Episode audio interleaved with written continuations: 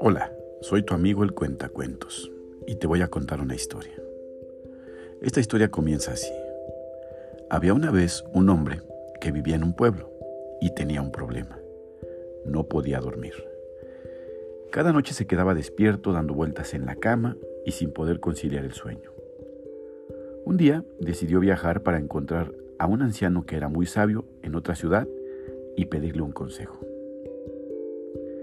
El hombre llegó a la ciudad y se presentó ante el anciano, quien le preguntó sobre su problema. El hombre le explicó que no podía dormir y que había intentado todo lo posible para poder solucionarlo, pero nada parecía funcionar. El anciano sonrió y le dio un consejo inesperado. Duerme. El hombre se sorprendió por la simplicidad de la respuesta, pero decidió seguir el consejo del anciano y volvió a su pueblo. Esa noche intentó dormir como de costumbre, pero esta vez recordó el consejo del anciano. Duerme.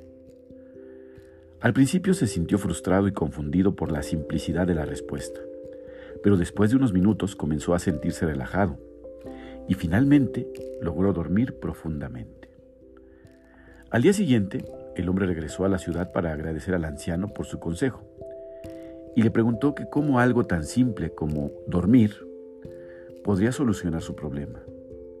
El anciano le respondió, a veces las soluciones más simples son las más efectivas.